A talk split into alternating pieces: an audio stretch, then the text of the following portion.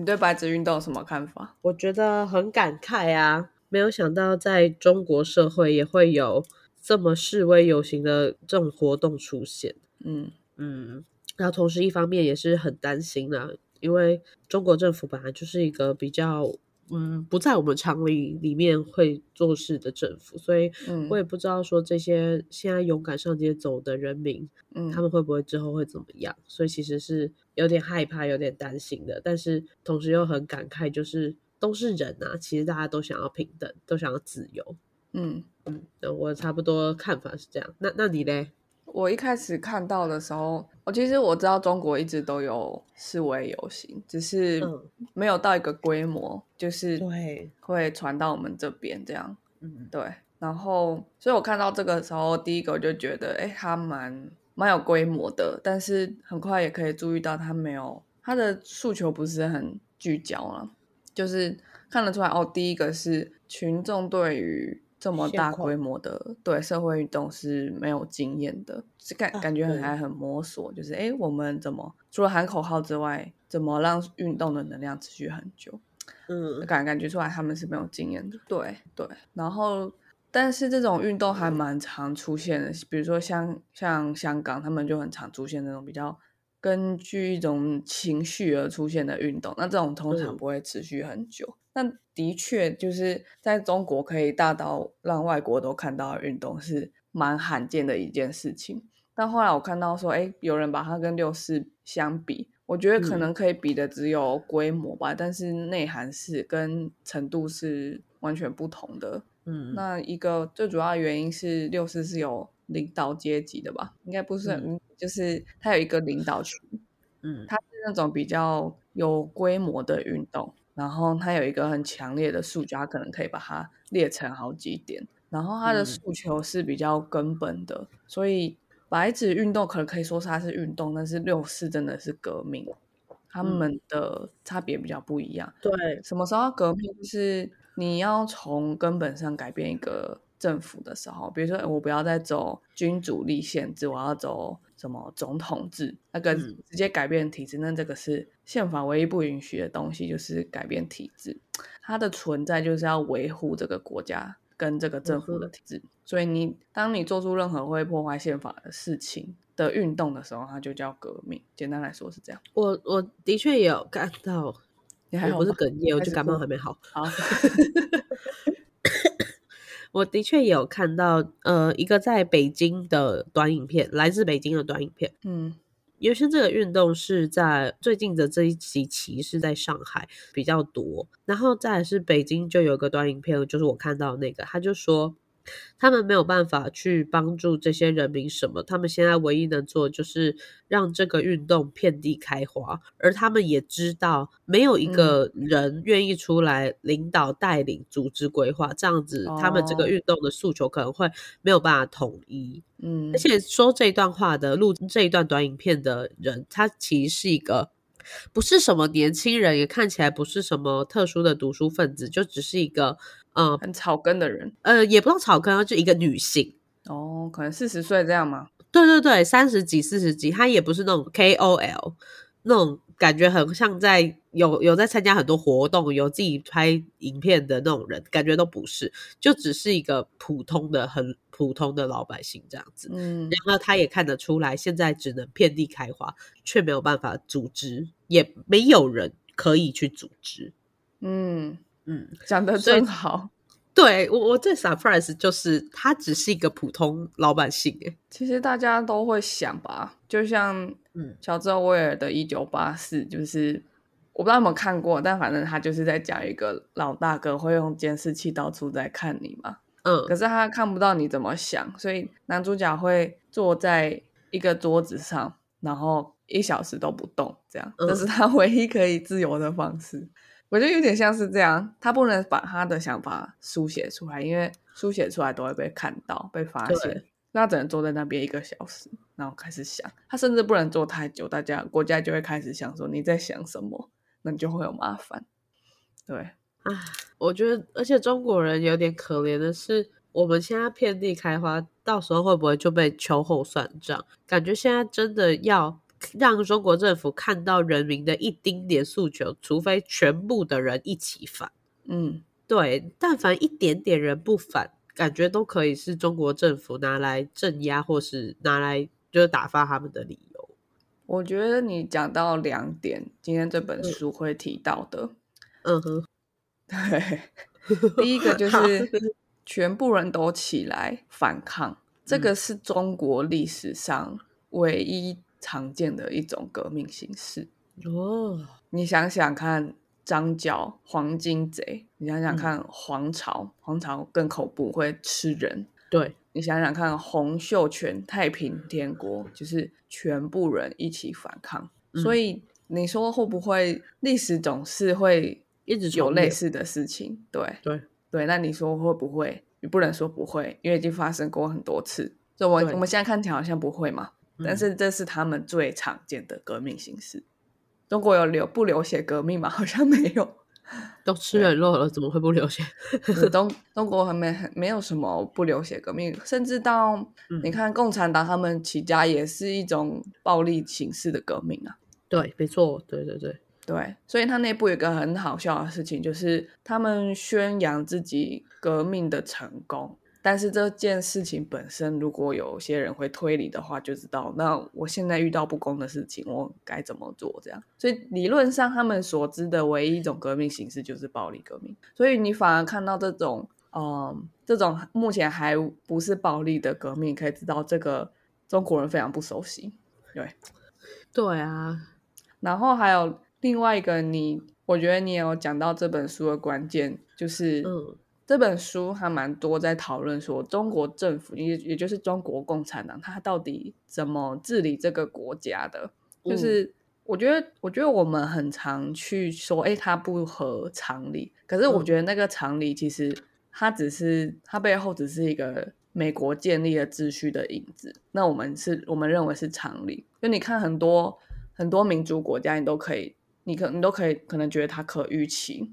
可是如果你看一些，比如说南美洲国家好了，全世界可以把总统制弄最好的国家就只有美国，其他只有美国是例外。所以总统制看起来是很失败，因为你在你看在南美洲，他们很常发生政府垮台，但他们都是想要弄美国的总统制。啊或者是你看中东，你看非洲好了，这些国家的所谓的民主化，如果我们只有一个标准的话，我们就会觉得它民主化并没有很多。可是其嗯实处处都是例外，世界上大部分的国家都不是民主国家。那更何况中国，第一个，它现代的中国建设很大一部分是来自苏俄的体系嘛，这本身就是美国的想法，它要融入了中国的特色，所以我们可以用常理理解他们？没有，对他来说，常理是他自己定义的，这非常合理。对，尤其他人口也超多的，对啊，真的对，然后所以这本书就在就在告诉我们一个很大的观点，就是，嗯、我们今天想要用所谓的常理去理解它，那我们就会很常感到很崩溃，就是嗯。可能一下子觉得啊，中国即将超越美国，一下子觉得哇，中国要垮了，这共产党要垮了，这样。对中国人来说，好像应该说对中国共产党来说，好像全世界的人都认为他们垮了好几次，或者是起来了好几次，对，但是那个认知怎么会落差那么大？就是因为我们一直用一个滤镜在看它吧，就是我们没办法用中国的角度去理解中国。嗯对，好，所以来讲一下今天这本书。这本书我一直很想介绍，这是之前在学中国政治经济，就是反正就是一堂政治系的课时候嗯的一个读本。嗯对，然后我我非常喜欢，是因为它让我可以就是很关键，就是从中国角度理解中国的问题。那这个东西是关键，因为如果你的出发点不是中国角度的话，你就很容易觉得这个国家超奇怪。嗯对，对。可是当你从他角度去看待他的时候，你就会觉得哦，一切都合理多，然后你也不比较不容易做出很摆荡的那种判断。可是我这边想要确认一下，我们应该不是要从中国的角度出发看，应该是从共产党的角度出发看吧？看你怎么定义啦，你你觉得你怎么定义的？好好，大家理解。如果现在定义整个中国只能一个的话，那当然是中国的角度。哦，应该说对啊，的确，当当我们在讲中国，然后它确实内内涵好像会有点模糊，不如我就讲近代中国吧。那它就是一个 共产党统治下的中国，这样好了。嗯，对，好啦，那在我们进正题之前，我们要先进一下片头曲。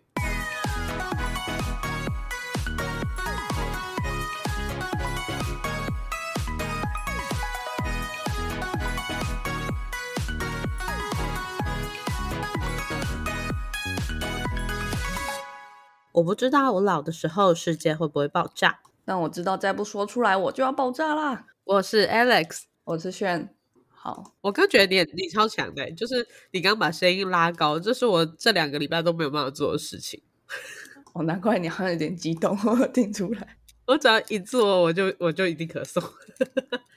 但你不是 COVID，对，居然还没中，真的是忍受 不想要了。拿保险是不是？没错，想要请假这个十天这样。那我觉得对于中国的介绍的书很很透彻的并不多，就是尤其他是经济学家，我们很常看那种，我觉得我们台湾最容最容易接收到的新闻就是财经新闻，然后那些嗯财经新闻的领导者就是外国的投行嘛，什么 Morgan Stanley 啊之类的，尽管他们在中国可能有设几个 branch，但是他们都是在大城市。中国的大城市跟他说其他地方是完全不同的类型。真的，对他很像是做了一个几个样板小屋子给你看，我说，哎呦，其实我也可以这样搞，但其实没有没有世界，他们整个世界范围内只有这几个城市是这样搞。对，对，尤其是现在那个抖音越来越红，所以越来越多影片会传出来。嗯。你，有时候会看到哦，广州、广东他们拍出这样的片，上海拍出这样的片，然后一个画风一转，哇，他们还有这种小路诶，他们还有这种房子诶，对，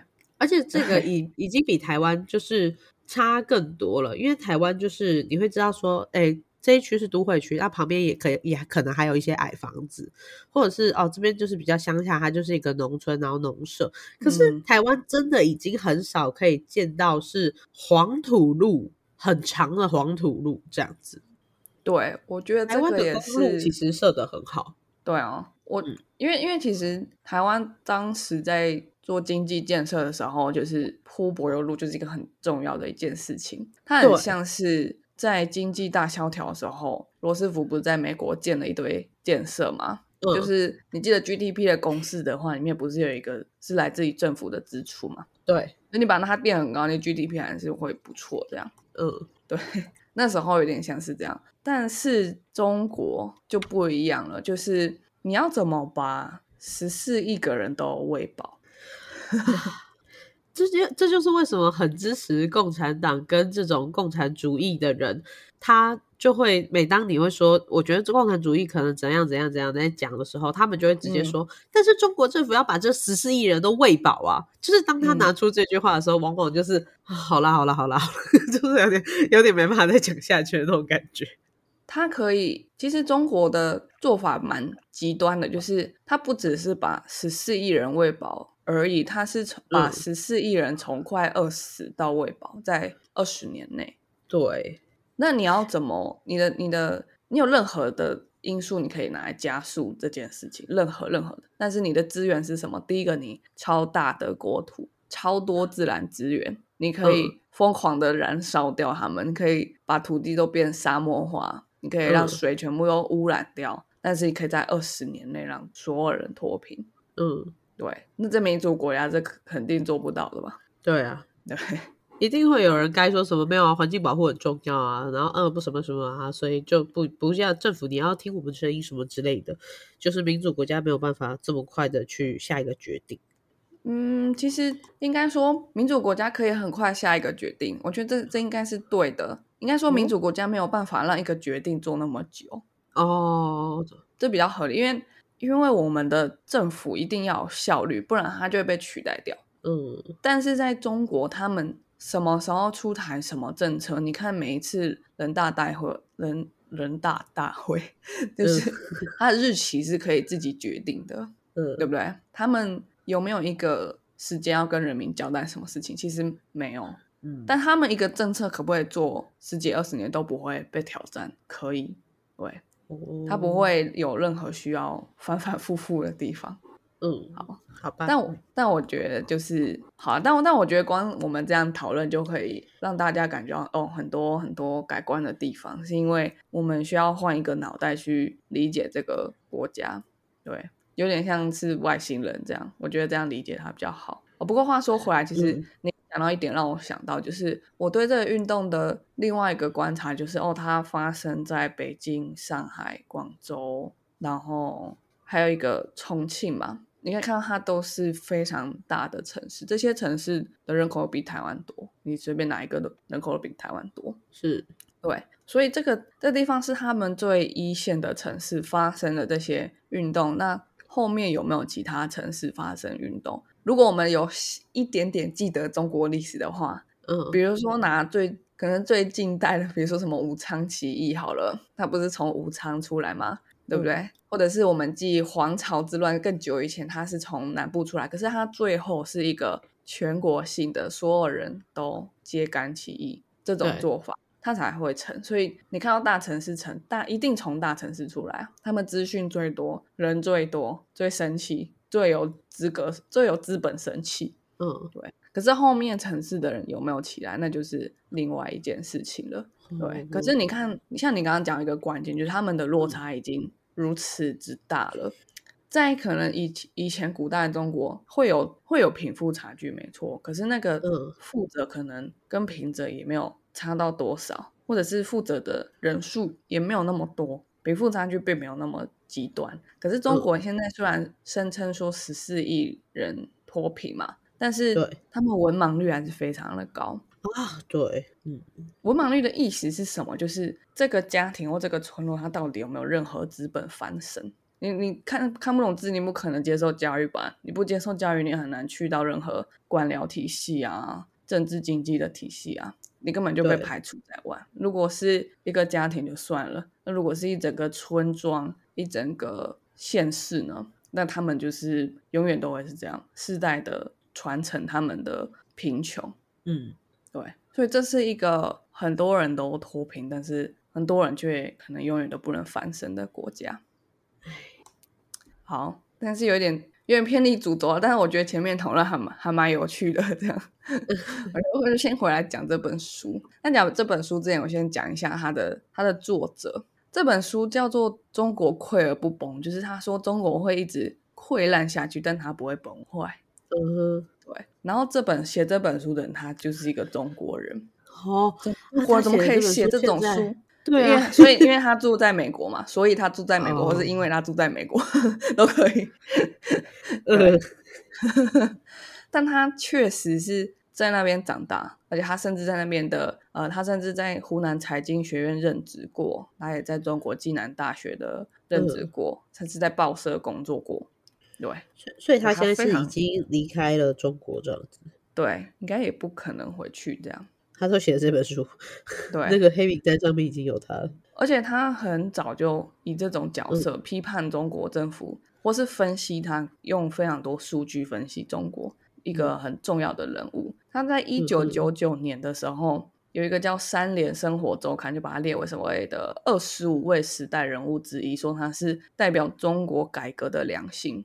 哦，天哪！对，那时候还在改革开放嘛，改革开放已嗯经一阵子这样。对，那他的利润也许还会有些人被，还会有一些内地的官员，中国的官员会去接受他。对，嗯然后在，但是在二零零一年，就是他得这个奖两年后，他就流亡美国了。哦，流亡。对嗯那他流亡之后，我觉得其实对于这个世界来说是一个礼物，因为他可他就可以写更多对这个世界理解中国非常重要的书。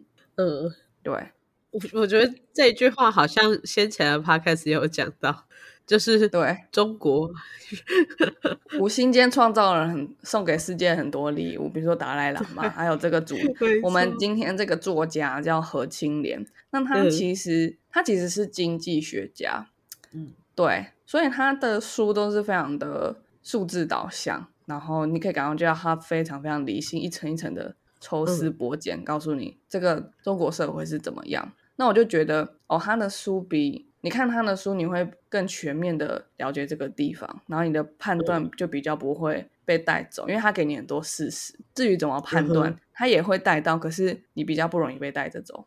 嗯，对。好，那何青年就是这本书的作者。作者，那这本书是八旗文化出版。为什么要提八旗文化？就是大家有兴趣的话，你可以去八旗文化出版的书，看到很多他们出版关于中国研究的书。我觉得有一些都不错，或者是国际关系的书都不错。好，中国溃而不崩是二零一七年出的书。然后我觉得我待会儿分享，大家应该都还会有既视感，就是一个学者他。尤其是做经济学的学者，经济学很多都在预测嘛。嗯，不是有一句话说，经济学家说我们不知道为什么对，只知道怎么为什么错吗？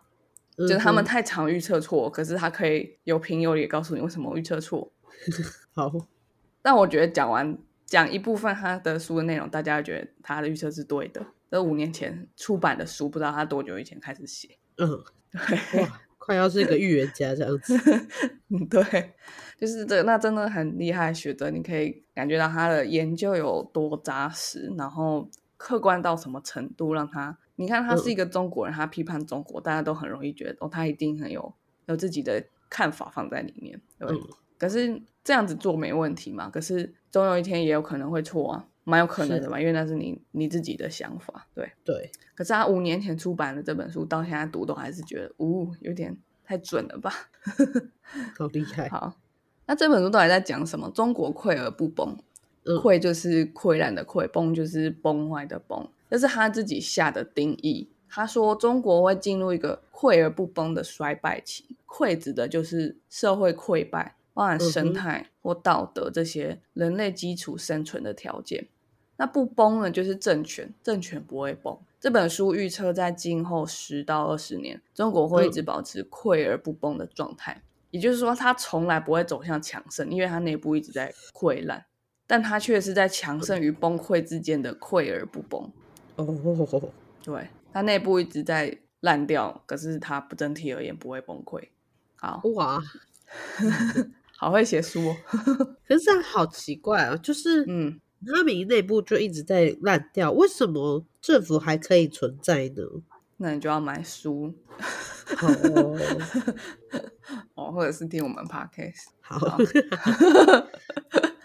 那我前面先讲跟大家比较熟悉的人物，奥巴马总统。他在二零一六年的时候，他说：“一个衰落的中国比崛起的中国更可怕。”我们可以一步一步从这个角度来理解，到底到底为什么会溃而不崩？为什么衰落的中国比崛起的中国更可怕？因为如果这个国家它没办法满足它的人口需求，它就会滋生民族主义。为什么美国人害怕民族主义？其实他不是，他也不能说是害怕，因为他在二战跟一战的时候他得利很多，可是他他们非常清楚滋生国际冲突的。很大一个主因就是民族主义，民族主义就是啊，我我是我们民族的人，然后恨你们这样，然后杀死你们这样，就是民族主义。对，比如说谁是台湾人吧，如果我要很极端的说，哎，你不是台湾人，去死这样，那那我可以，台湾人就是一个建构出来的东西，我可以建构一个所谓的台湾民族，里面是不是只有汉人？也许，也许这都是自己定义，但是一个全部都是政治的过程，因为我们其实严格来说。就是你，你就连要讲人种好了，现在都没有人是纯的嘛。嗯，对啊，那你要你怎么可以建构出一个民民族？那完全是从政治的角度建立出来。好，那回来讲，他下一句讲什么？他说，如果中国没有办法负担起建构国际秩序的责任，嗯，他如果他只着眼于地区的局势，还有他在地区的影响力，那他更有可能会跟美国发生冲突。我有点不太理解为什么啊？意思就是很简单来讲，就是如果如果中国呃中国强，也许有一点威胁感，但是中国弱的话，会拖整个世界下水。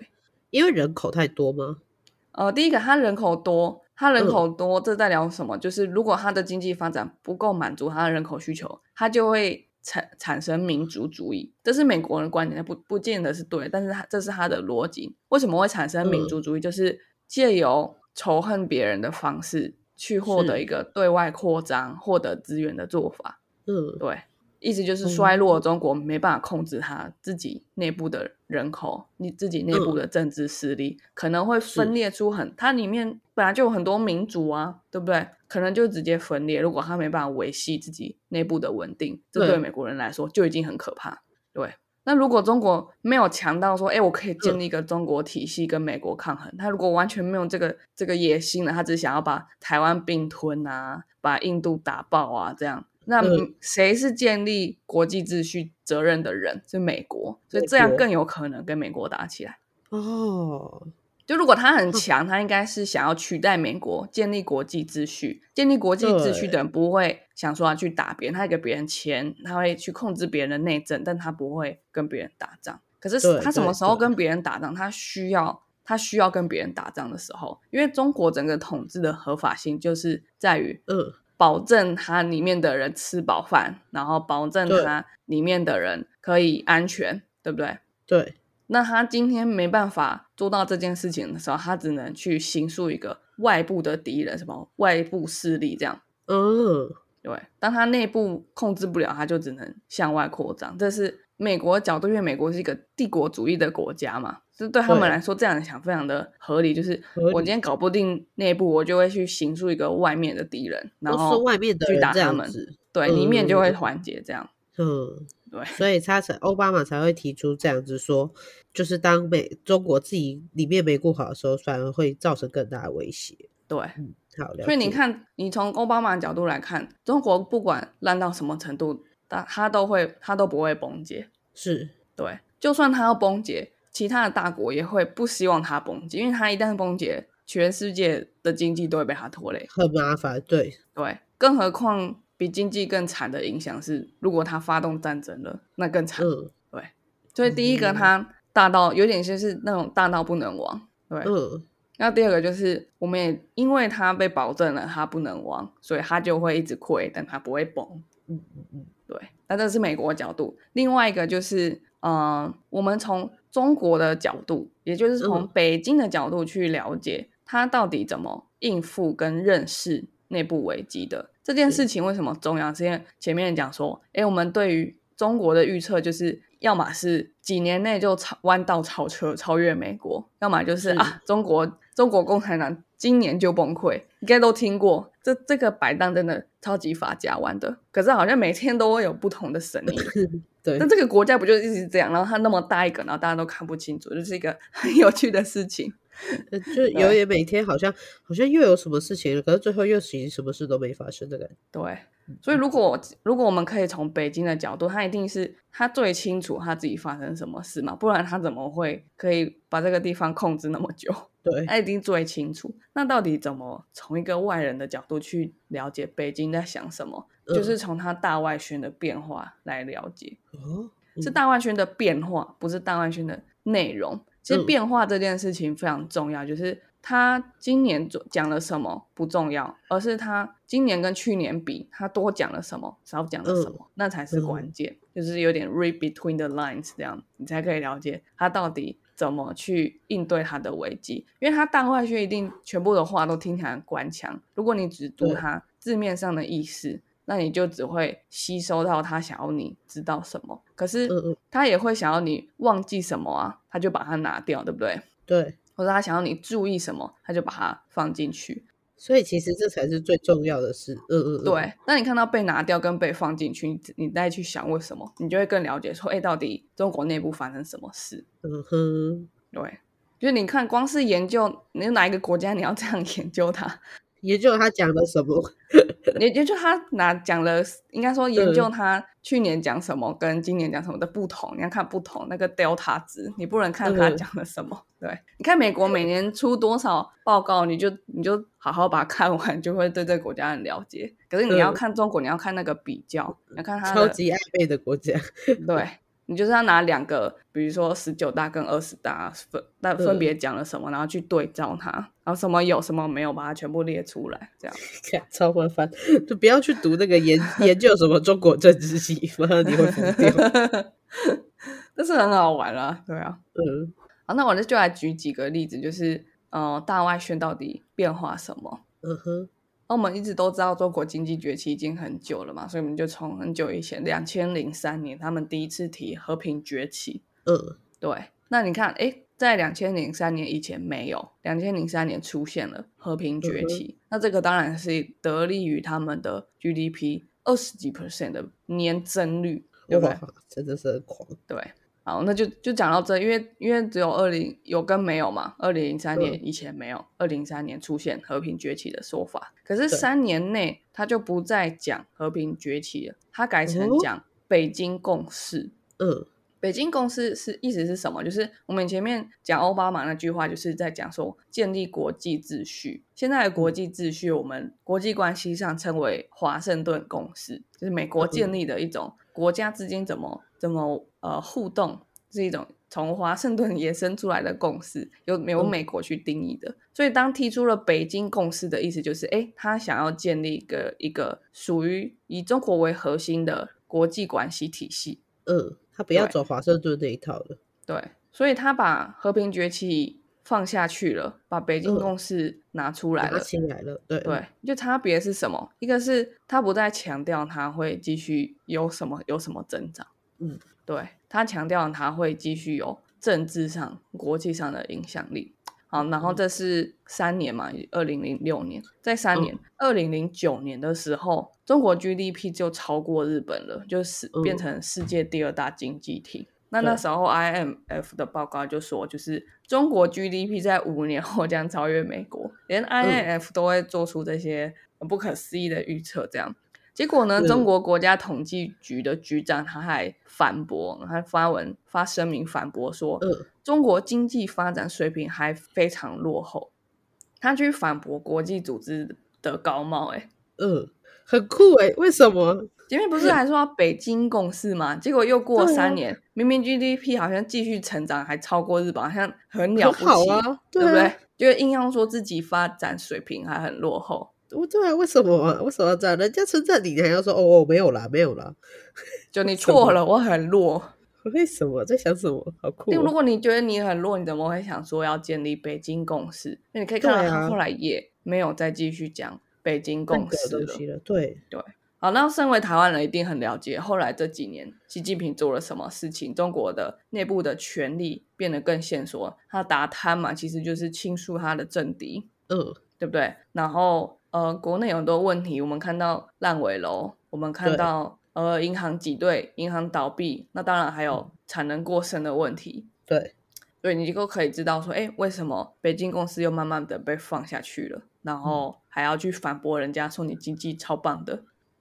对，你可以理解吗？就是如果内部的人就是，哎，我们中国超强，然后结果发现那个这个身边的环境根本就完全相反，那个认知。落差会有多大，或者是，或者是你前面开始说你要负担起建立国际秩序的责任，结果你内部还一团乱，嗯，那其他国家对你的理解跟你现实的状况落差到那么大，你会不会想要去，就是有点打肿脸充胖子？假如你们内部的整个统治集团都，哎，我们就是要建立北京公司，这样，嗯，对。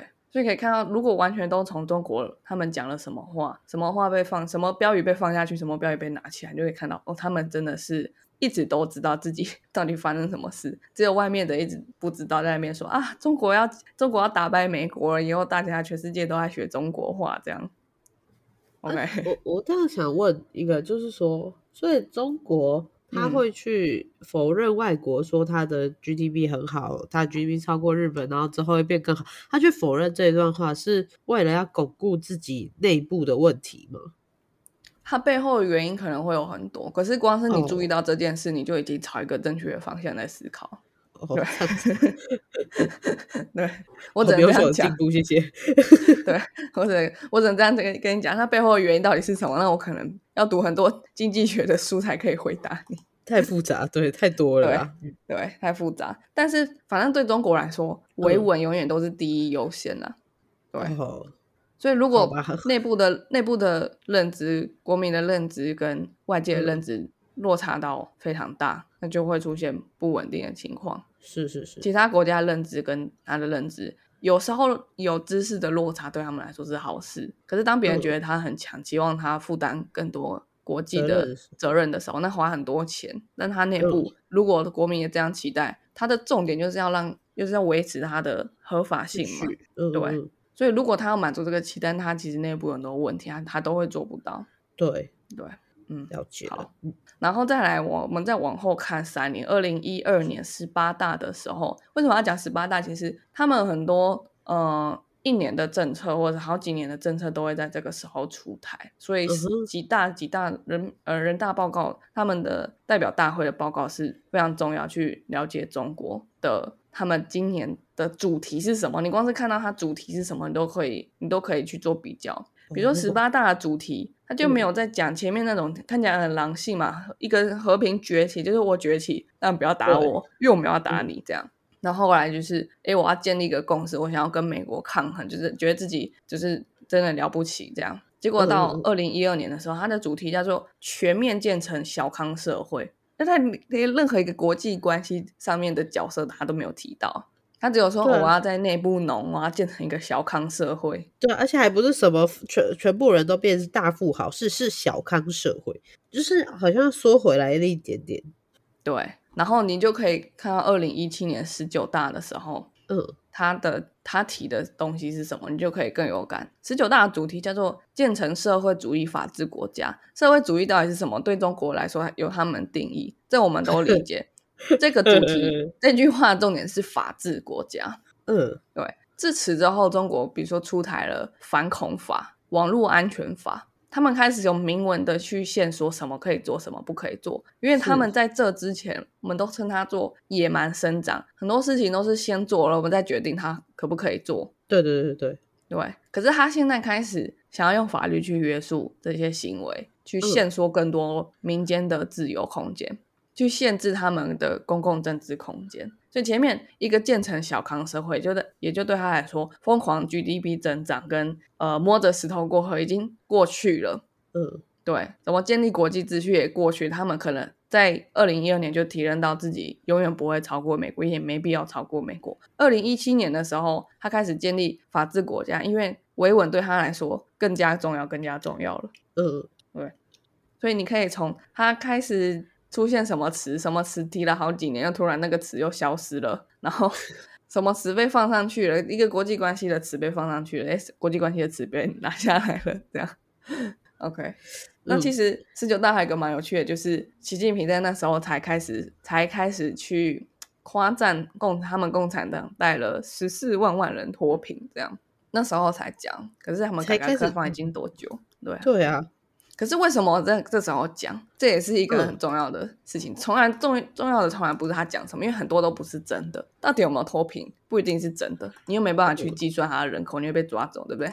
嗯，对。所以他到底为什么这个时候讲？你可以可以从他二零一二年开始讲说建成小康社会，可以理解啊，他的社会贫富差距已经到了一个极致了。所以他才要讲建成小康社会，比如说不能随地尿尿，就是因为大家都在随地尿尿。如果建成小康社会，就是因为社会贫富差距已经到了一个极致了。那接下来我出台很多所谓的法治，我就用法律去去维稳，去让大所有的地方官员都知道说到底要做什么事情，什么事情不可以做，这样。嗯，对。然后再来我讲，我讲脱贫嘛，就是照顾最后段的那些人。对。所以你可以看到他现在的眼睛更在。观察自己的肚脐眼，他已经没有在往外看了，他就在观察自己的肚脐眼，非常小心谨慎的在控制整个国家。这个这个转变真的是很快啊！对啊，感觉美国要花个两三百年这样。对，中国只花十几年就开始变成这样了。他们连人口高龄化的出现都很快。但但中国同时可怜的一个点也是，他们这种速度都太快了。所以有时候会有点应付不来的感觉。对，很多事情都是发生了才知道，因为他们建立了一个只有全世界只有他们自己成功的一种政治经济体系。对他没有得参考，甚至历史也不能替他保证说他是成功的，因为这是他自己弄的东西嘛。对，所以他们为什么要一直摸着石头过河？因为能够带十四亿人脱贫的做法是什么？然后能够让这个党。领导这个国家，控制这个国家二十年、四十年，那个做法是什么？不会像以前历史上它呃，其实中国历史上的盛世，只有你可能只想得到怎么汉唐吧，嗯，对不对？或者是或者是元明清好了，但那是外国外族的统治，对，对，实际上内部的统治可以做到盛世，好像很少很少，而且最终都最终都蛮惨的。对，而且我觉得现在中国这个版图，如果说你要做到盛世的话，应该朝唐朝去看看齐，因为现在版图太大，然后它的族群太多。对，如果如果你说唐朝的话，其实他们他们花蛮多钱在外交上面的，嗯，而且那个时候的中国跟现在的中国对社会的控制是相差非常大，人口数也差非常多。那哦虽然唐朝可以画一个地图说这是我的，但只是因为其他民族觉得哦没人没差这样。没关系。对嗯，可是现在的国家不一样，你画了一个图，那你就有人民领土主权政府。现在的国家是这样想的，你你绝对不可以跟我重复，不然我就跟你打起来。对，没错。对，所以现在要可以统治那么大版，就更不容易。对，好，OK，在五年前出版的书有没有已经开始觉得，哦哟，这样，不至于啦，就是觉得中国这个国家真的是，就你好像会跟他很熟悉，可是其实很多事情都不知道。我觉得是啊，是我觉得还有一部分是，呃，台湾的台湾对整个政治或是或者是媒体的理解都是非常非常西方的影响，这样。但其实我们一直都处在中国文化圈里面，所以我们好像是一个这个地方的里面的一个外国人或是外来者外星人这样。对对对对对，感觉到不适应，就是哎，诶奇怪，跟我认知的世界好像不太不一样。可是你的认知跟你的所处是不一样的，就是是日本有一句话叫“生土不二”，可是我们的嗯，就是我们的身体跟土地是不能不能存在不同的地方。比如说啊，我要吃当季的食物啊，我要吃呃低低碳运输的食物，这样就是我吃附近的食物，我了解这个国家，我了解我所所处的家乡，生土不二。但我们没有，我们一直在被各式各样的从超级远的地方跑过来殖民我们的国家统治，这样，然后跟我们完全不同语言的日本也统治，什么荷兰统治、西班牙统治，嗯，我们一直都我们一直都没有一个很呃生土合一的定位吧？对，所以反而奇怪的其实是我们，所以我们从我们自己的角度去看别人的时候，才会觉得一直很问号。对，有点这样，我们。对，有点这样，对。所以，比如说中国，它到底为什么变成这样？你就要从中国到底犯了什么事情来理解。你你可能会以为你很了解中国，有时候你觉得你文化上可能跟它呃非常雷同，可是你想想看，到底台湾发生什么事？中国没有这样发生啊，对啊。对啊，是 好，最熟悉的陌生人，真的。真的最熟悉的陌生人，而且明明就住隔壁，可是我们可能对中国的不了解，可能也很美国。对，对，重点是其实我们对中国了解很美国这件事情很怪。对，我们平时住在他隔壁，就用一个远远的国家的角度去理解我们的邻居。对，好，然后我觉得这就带到有一句我在书里面非常喜欢的话，他嗯说：“就是以美国为首的西方国家希望中国崩溃。”这句话绝对不是来自西方国家，绝对是来自中国宣传部门的言论。因为就回到我们刚刚最前面最前面讲的，如果中国真的崩溃了的话，其实造成麻烦的反而是现在首当其冲的其他美国啊之类的敌对势力。对，嗯所以他大到不能倒。所以其实西方国家一定不希望中国崩溃，可能希望溃啦，但不希望它崩。希望它一直都烂烂的啦。对，你像别人一直要伤害我们，那个绝对是中国自己大内宣的做法。嗯，对，你看啊、它第一个，中国是一个与全世界一百多、一百八十多个国家的经贸往来，要是一个世界第二大经济体。是是这个经济体如果出什么事，那全肯定是全人类一个非常大的经济危机。对啊，没有任何其他经济体可以把它救起来，对吧因？为他现在最大，重点是他最大，没有一个更厉害的人可以去救他了，而且他到底怎么搞他的经济的？没有人知道。你要了解他经济，你才可以把他经济救起来啊。我们所有的经验放在他身上，我们现在都行不通。对啊，第一个他大到你，你到底要用什么规模的方式去帮助他救他起来，你不知道。第二个，他他们到底怎么运作他们的经济，我们也不知道，所以没有一个其他经济体可以把他救起来，对，对吧？你看，假如今天是台湾好了，台湾经济出了一个状况，那美国可能就美国以前就做过啊，给我们面粉啊什么之类的，我们就救起来，然后帮我们建一堆什么，建一堆建设啊，这样嗯，就救起来了。对，那中国可以这样吗？你要帮他建一堆建设，你自己都快我垮掉了吧我不？知道，而且我也不知道可不可以。对啊，而且如果内部的十十几个民族全部都分崩离析，打来打去，你要你要在哪里建建设？超恐怖的。然后还有一个很事实，一个事实是什么？就是二零一六年的时候，美国财政部将中国列为非汇率超中国，就美国很喜欢搞这件事。因为其实这个世界是美元经济嘛，以美元为中心的经济，所以他就会去管说，哎，你是不是在操纵你的汇率，刻意压低，让我美国的生意不好做，这样，或者是嗯去危害区域的经济，这是他说的啦，这样。嗯嗯嗯，二零一六年，美国就认为中国不是汇率操纵国。你知道台湾一直到二零二一年才被从汇率操纵国移出吗？二零一六年中国就不是了。为什么？所以所以台湾反而比较坏吗？坏坏。对你，你去看，就是而且我们被嗯移出这个汇率操纵国名单，还不是完全 clear，而是被放到汇率操纵国观察清单，就还是一个观察期。哦，嗯，对，我们还有嫌疑。为什么美国就觉得，哎、中国你去弄你的汇率好棒棒，是因为你你最好不要让你的进出口垮台，这样 你要怎么搞，我觉得好像都可以。台湾不行，台湾你要依赖我美国的的经济体系，这样你就是要、嗯你就是要跟我进出口一堆半导体啊什么东西，你绝对不可以去弄你的汇率。嗯嗯嗯，对，我，所以就是西方国家根本就不会希望中国崩溃，这这件嗯事情绝对是相反的。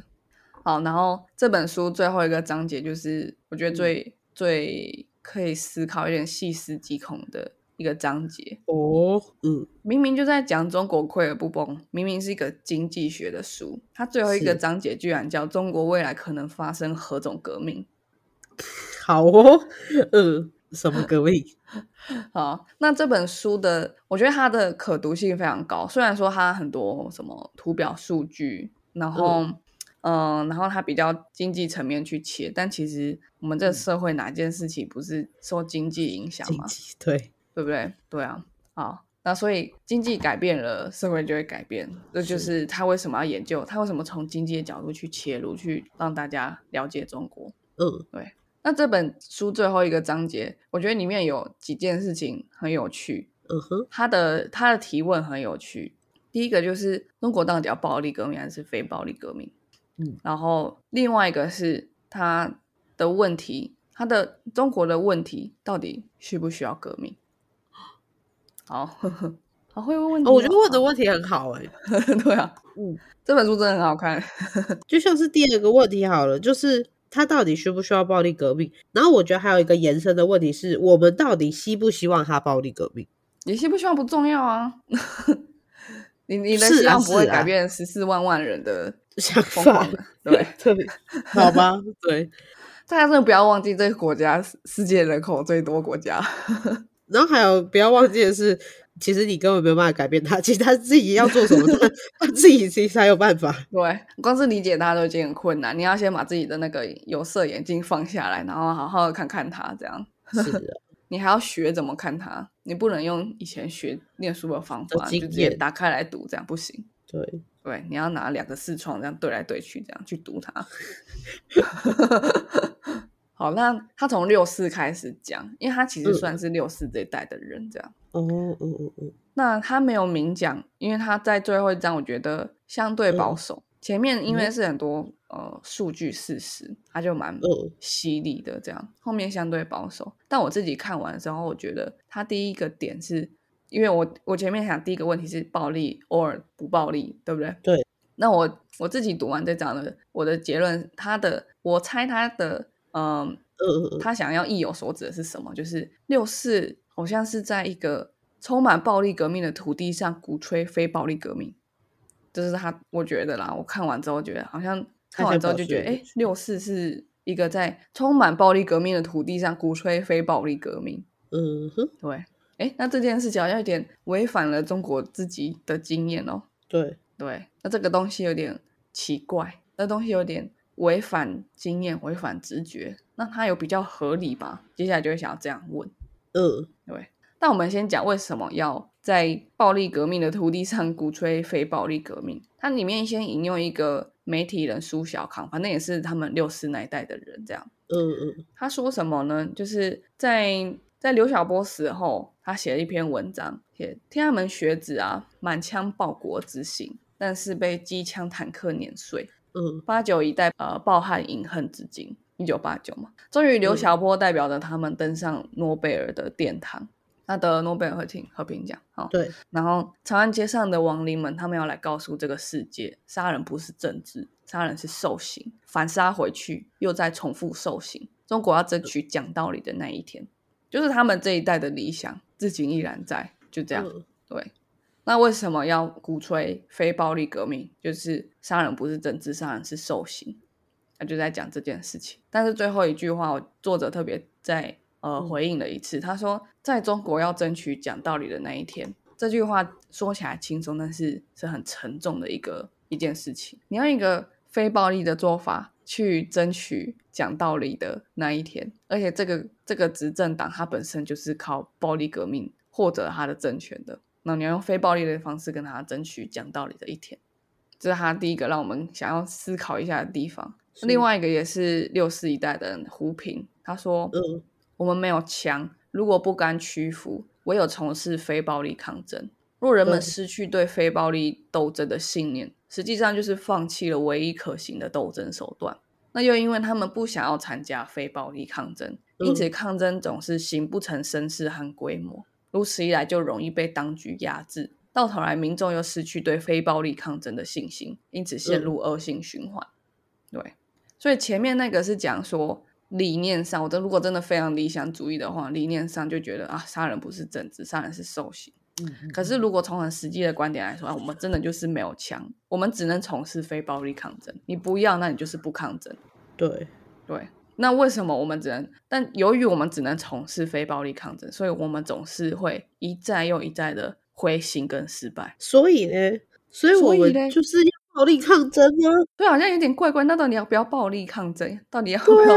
到底要非暴力还是不要？这样就是他们那一代的想法，也许至今都是觉得非暴力为主吧。嗯可是它本身一个矛盾啊，就是你理想上你觉得不能暴力，可是实际上好像你只有这个作为可做，可是这个作为通常都失败，那又会让这个所谓的抗争的能量陷入一个内部消耗的循环。对啊，大家就心甘就意冷。嗯，对，所以要一直用错误的方法尝试一百遍吧，就是。反正他他整理了这些人的说法，可是你嗯按照他整理的说法，按照他整理的顺序，跟他怎么回应什么苏小康、什么胡平讲的话，我得出来结论是这样：就是你在一个有出了张角、出了黄巢、出了朱元璋、洪秀全、出了义和团的地方，告诉大家要做非暴力革命，嗯，这件事实际吗？这件事容易吗？当然，革命一定不容易，可是这件事实际吗？就连为什么有中华民国都是暴力革命。对是啊，那接下来他就开始比较多讲多一点讲他自己的看法。他嗯说，人类现代史上解决社会危机的方法就只有三种，就是人类人类嗯从、呃原始人时代到现在出现社会来讲好了，社会真的完蛋不行的时候，解决历史上成功的方法有什么？第一个是马嗯克思主义，马克思主义就是用暴力革命把它打掉重来嘛，整个社会对阶级全部打掉，重新建立。另外一个是帝国主义，就是去对外发动战争，扩张自己的经济版图。那第三个是凯恩斯主义，就是资资本主义出现之后才有的东西，就是用国家干预去用资本主义解决社会的危机。嗯，中国有没有能力对外扩张？就是搞帝国主义呢？其实它没有能力对外扩张。第一个，它的地理位置，它附它附近都是树敌无数，而且它如果对外扩张，它内部怎么维稳？是个大问题。所以美国搞帝国主义是容易的，因为它左右都是海，上面是加拿大，很很 nice，对 很 nice。对，它下面整个南美洲都早就它被它控制了。对，对，美国可以搞帝国主义，那它可以，中国可不可以来搞凯恩斯主义呢？用资本主义去去解决国家治理的危机？可以啊，他近几年就在搞这个嘛。我们回去看什么二零一二年全面建成小康社会、建成社会主义法治国家，他就是在搞这个。对，没错。结果现在嘞，好像也没有很成功。也许他会继续尝试，嗯，对，也许会，对。所以呢，他说，既然搞凯恩斯。搞帝国主义铁定不行，搞凯恩斯好像也没什么起色。你看他经济还是这样，然后贫富差距越来越大，出现更多社会的问题，才能过升烂尾楼。呃，环境问题，对，环境问题是会影响一个国家根本的一个很大的问题。对，所以他的意思就是，那看来只有第一种啦，马克思主义，实际上也只有第一种，中国真的在中国本土里面成功过嘛？而且他现在国人还是在走啊，对啊，那实际上也是中国人最熟悉的，是啊，而且这是根本就是从中国社会状态就决定出来了，对，为什么？他意思是什么？就是马克思主义为什么会成功？是因为社会的对立到了一个大到一个不可思议的状态。嗯，中国在创造世界上最多亿万富翁的同时，他也创造世界上数量最庞大的穷人。十一亿多，实际上不穷的人只有三亿多，十一亿多的人都还是穷人，我们看不到，因为他们比较少有媒体的发声权。对对，那这个这个差距大不大？超大的。那他其实这本书里面还有提到一个很有趣的事情，是他去对照现在这几年的中国跟法国大革命前的法国，他们的社会结构有多多么的接近，这样。然后嘞？然后就会觉得好像会有法国大革命，但是发生在中国，但是一定也不是这种形式，一定是另外一种形式，很中国的形式。对，好，所以最后他的结论是什么？他结论是因为我们刚刚还有另外一个问题，就是到中国到底需不需要革命？所以他的结论就是，中国现在的问题已经不是需不需要革命，而是最终将发生一场怎么样的革命？就是，所以他觉得一定会有革命了。对，而且我觉得他非常。他非常倾向认为会有暴力革命，对哦。虽然说这不是我们乐见的，没错啦，这就不是我们常里面希望看到的，但是好像是势必会出现的。对，那他其实最后还有提供一个出路，就是就是如果真的中国人民并不想要暴力革命，因为其实暴力革命是整个社会打掉重来的阶段，非常伤，非常伤。然后而且里面有十亿亿多穷人。对不对？嗯，他的他的建议叫做地方自治，像美国一样建很多个州这样。联邦吗？对，这是他的他认为的出路。哎，我觉得，因为我一直也觉得中国他再这样下去其实不是个办法。那我也一直在想说，他其实最好的方法就是改成联邦，每个地方自治。而且像他们这么多的民族，事实上自治真的才是对的。哎，像是西藏好了，西藏他们本来就有自己的体制，所以为什么你还是可以是一个大中国，还是一点都没有少啊？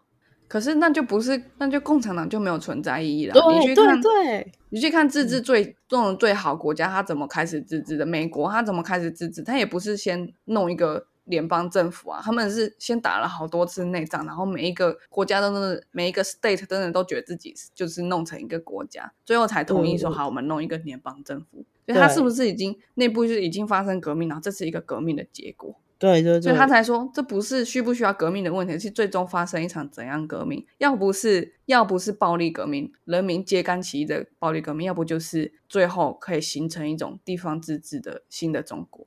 嗯，对。就这样，那那我就觉得中国人其实就可以再聪明一点，就是 以后大家可能会打，对对对，大家都会打，然后你也可以看得到美国也是这样打出来出来这个结论的，那是不是我们就可以避免掉这件事情？避免掉你说内战哦？对啊，不知道哎，我我看完之后觉得哦，好合理，好合理，可是他看着好远哦，到底什么时候会发生这样？也很难想象，就共产党有一天就不见了，然后大家打成一打来打去，说哎什么什么族要怎么怎么治理，这样不要管我之类的，然后可能会有很多独立潮出现，然后结果最后大家说哎不行，我们要团结，不然附近都是敌人。到底会会这样子吗？就觉得哎好好难想象哦。对，其实我觉得这都是我们看以前历史看出来的结果嘛。我我之前还有在看一本资本主义推到极致的书，他是说，就是未来这种资本主义导向会让所有的国家的体制都是消失的。嗯，最后可能就是让几个最有钱的人会变成他领导的这个组织的头，例如马斯克，他就会成立一个马斯克的共和区这样子。那所有人就是以马斯克为首这样，然后这个里面可能他也没有什么体制，他可能最后是比较倾向于地质的一个关系了，因为有钱才是一切呢。蛮像科幻片的，就是或者是那种会去到外星球的时候，那整个星球的人都穿一样，然后都讲英文的那种感觉，是没有国家了，对啊，就因为把资本主义推到一个极致啊，所有人只会效忠那个给他钱的人。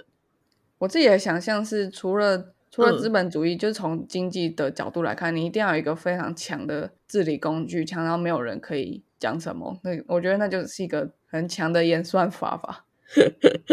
其实政府就是一种演算法，嗯，就看可不可以 work 而已啦。对啊，法律就是一种演算法。然后我们现在如果越来越有能力收集 data，我们就可以知道。比如说，我之前觉得社会社会研究很有趣的，就是可以量测出来，比如说台湾人觉得什么时候跟别人走太近了，就是十好像是一百一十公分吧。哦，可是在中东，嗯，对我可以量出来，就是社会的距离 （social distance） 是多近，这样 中东人是零，这样他们全部都靠在一起，这样还是要碰脸打招呼这样。嗯，对对。那如果我更容易去。有任何方式去 censor 这些东西呢？那我就超多资料，我就可以直接弄一个演算法。哎，走到台湾这个地方的时候，请不要跟别人靠太近，不然被电一下之类的，都可以啊。对啊，而且甚至还可以推得更远，是当大家都我们可以收集到大家的想法，然后变成这样的话，我们是不是就可以做出一一套新的法律，是我们大家都舒服的法律，或是大家都没办法质疑的法律，因为太复杂。对。那就是我另外看的一个科幻小说，那就是 《Matrix》。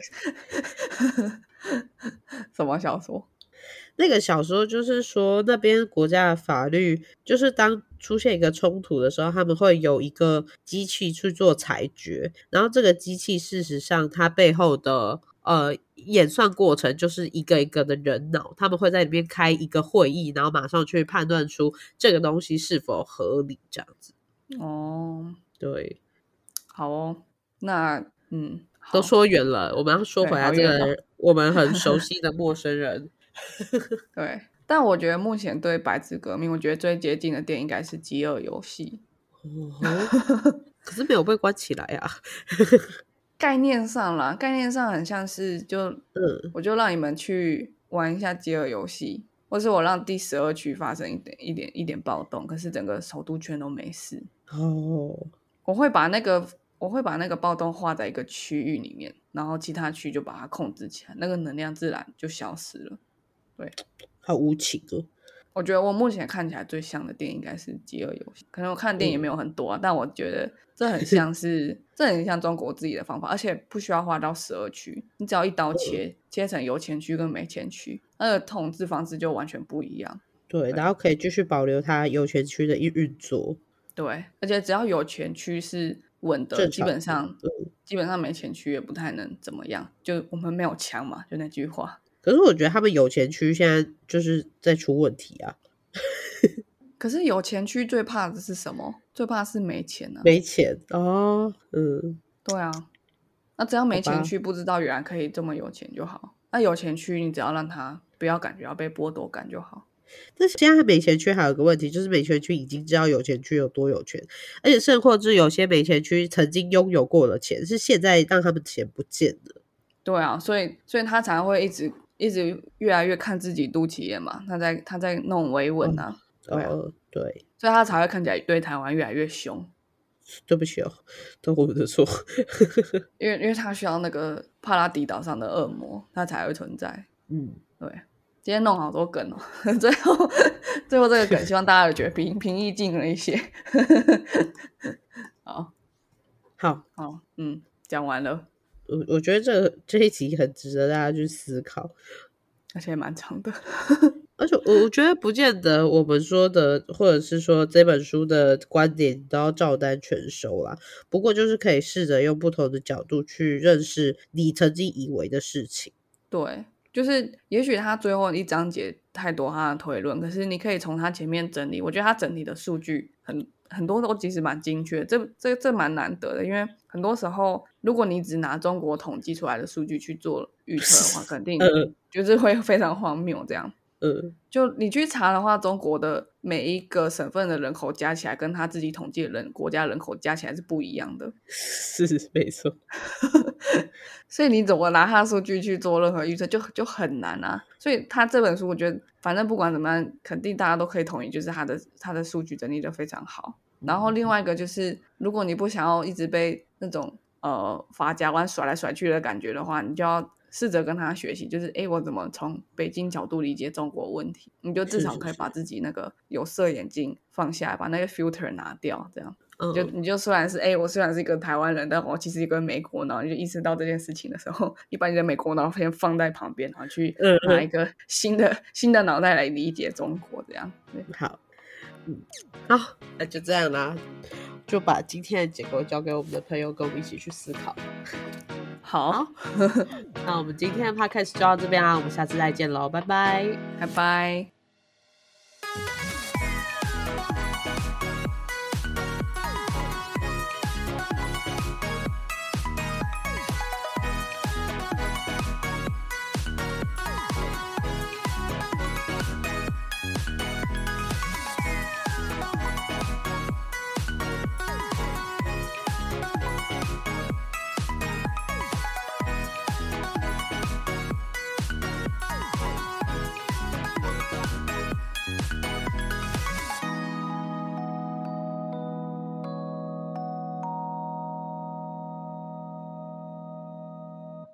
感谢收听到最后的你，现在立马按下关注并开启通知，也欢迎点击本集留言连结，让我们知道你的看法。如果你连这句话都听完了，是不是该关注我们啦？啊，如果你已经关注我们了，是不是该发了我们的 Instagram 啦？啊，那如果你已经发了我们的 Instagram，是不是该赞助我们啦？啊，如果已经赞助我们了，那我们谢谢你啦，拜拜。